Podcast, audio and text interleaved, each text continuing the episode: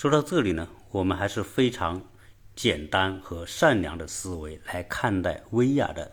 崛起，成为带货界的一姐。有时候我在想，做直播带货的这些主播们千千万万，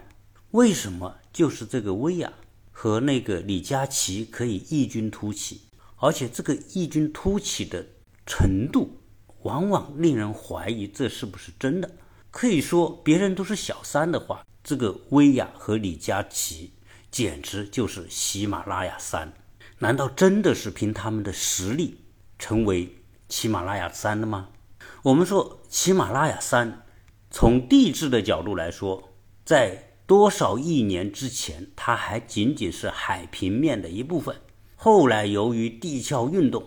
而崛起。地壳为什么会运动呢？是因为在地壳的下面是地幔，地幔是流动的。它承载着地壳，当两块地壳碰在一起挤压的时候，就升起而成为今天的喜马拉雅山。所以，我们看喜马拉雅山的时候，不能光看到这座山的高大，成为世界的脊梁，更要看到的是力量来自于山下面的流动的地幔和火红滚烫的岩浆。没有那些岩浆的流动，就不可能承载着地壳碰到一起，通过挤压而崛起。那我说这个地质结构的变化和威亚有什么关联吗？如果你要看看威亚背后的力量，大家就会觉得它实在是有关联性，甚至可以说威亚就是另外一座喜马拉雅山的山峰。薇娅出事之后，很多人会在网上去扒，到底薇娅后面是什么样的一种背景？结果一扒出来，发现薇娅很小，可以说吧，十八岁就出来混社会了。十八岁出来混社会，说明她可能没有读什么书，最少没有受过正规的大学教育，然后就开始跑江湖，做各种各样的努力，直到二零一九年之前。薇娅可能还跟许许多多的千千万万的普通的主播们差不多，就算多也多不了太多。结果有人就扒出，在二零一九年，有一位大鳄出现在薇娅的直播间，这位大鳄就是马校长，亲自去为他站台，这给人丰富的联想。结果有人又在网上去扒薇娅。后面是不是有资本的关联？由于现在是一个互联网时代，很多公司的信息，特别是上市公司的信息，那是完全透明的。首先，我们说薇娅不是一个人在战斗，她的身边还有她的先生，叫董海峰。薇娅是在台前，董海峰在幕后。董海峰掌控的一个公司叫千寻杭州控股有限公司。扒开他的股份结构一看，薇娅的老公持股百分之四十六，薇娅和他的弟弟组建的另外一家公司持有千寻的百分之十八的股权。此外，还有两个小股东，一个是苏州君俊德，持股百分之九点六，海南云峰持有百分之五。海南云峰是谁？他就是马云和。于峰合伙成立的云峰基金，苏州的君俊德这家公司大股东是某藏东方启汇投资有限公司，这家公司的大股东是融科物业投资有限公司，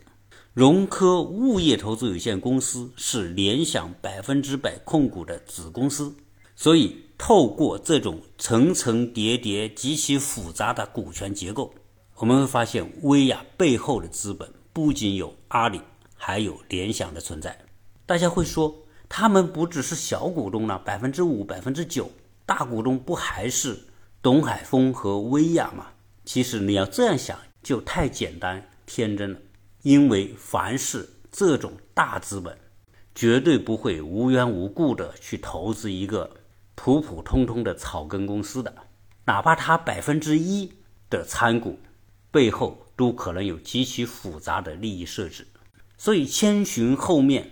像俄罗斯套娃一样，一个套一个，一个套一个。面上这些娃都不是真实的，只有最里面的那个娃才是决定性的。不管他套多少个，不管最里面那个娃占有的股份是多么的少，这都不是真相。只有这样，我们才能够解释为什么一个直播带货的主播一年的销售额可以高达三百亿。所以，这三百亿的能量绝对不是薇娅和董海峰可以做得到的。其实，这些资本穿多少件马甲都是次要的，关键关键是穿马甲的人是谁。所以，透过薇娅被罚这件事，可以看得出官方。对于资本们习惯于通过穿不同的马甲来隐藏真实的身份，大家想想，如果薇娅和她老公的这个千寻控股的投资里面直接就出现了淘宝或者联想的身影，那一定会受到官方的关注。只有不停的通过套马甲把自己变成套娃，才能不引起大众和监管机构的那么强烈的关注。所以，这个世界上没有无缘无故的爱，也没有无缘无故的巨大的能量。所有能体现出巨大能量的后面，一定有更大能量的支撑和推动。所以，可怜的就是我们那些每个月几千块钱收入的粉丝们，为了表达他们的爱，几十块、几百块的累积他们的订单，最后就成就了一年三百亿的直播带货的业绩。那说完薇娅这个事情之后，其他的直播带货界的那些超级巨无霸的主播们，后面是不是有同样的极其复杂的股权结构和像变戏法一样的资本的马甲？在我们这样的资本当道的时代，有多少资本的俄罗斯套娃展现出他们那种人畜无害的？可爱的样子在吸着这些拿着几千块钱工资的普通的粉丝和网民的血，资本利用它的虹吸效应，将大量的利润吸入他们的口袋，然后被少数人享用。所以，资本的发展如果没有真正的监控，将裹挟这个社会的一切，不光普通老百姓维持生计的。社区卖菜这样的机会都不会留给你，因为资本并不讲道德，也不讲良心，而只讲利润。所以说到这里，我们回顾一下马克思说的对资本的描述：资本从来到这个世间开始，从头到脚每一个毛孔都滴着血和肮脏的东西。当然，这句话是描述了资本的一个面。也描述了资本作为一种人造物种的真实的特性。当然，我们还是可以从另外一个角度看到，资本确实为推动近代以来社会的发展、推动经济的进步，也是起了加速器的作用。所以说到这里，我们也不能把资本一棍子全部打死，但是一定说明，资本绝对不能处于失控状态。资本一旦失控，它将裹挟这个社会的一切，从日常生活的菜篮子，到市场的运行，到社会的运行，乃至整个国家的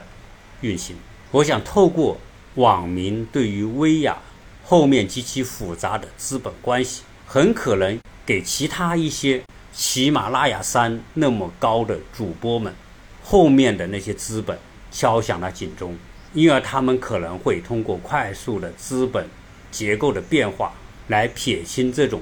关联性，所以我们可以看到，直播带货在这几年异军突起，就是因为资本看透了直播带货存在着很好的伪装性，正给他们无孔不入的投资创造了机会。那对于我们的听友，对于我们普通的老百姓来说，我只觉得不要盲目的。去追这些超级主播所推荐的直播了，你以为你得到了他给你的好处，你的爱心就是他们最大的盈利来源。这个世界，资本换着方式来玩，它可以化身为极致的天使，来到你的身边，而我们全然不知，天使的外表只是一张皮，天使的内核是吸血鬼。所以现在只要你看到网上那些超级的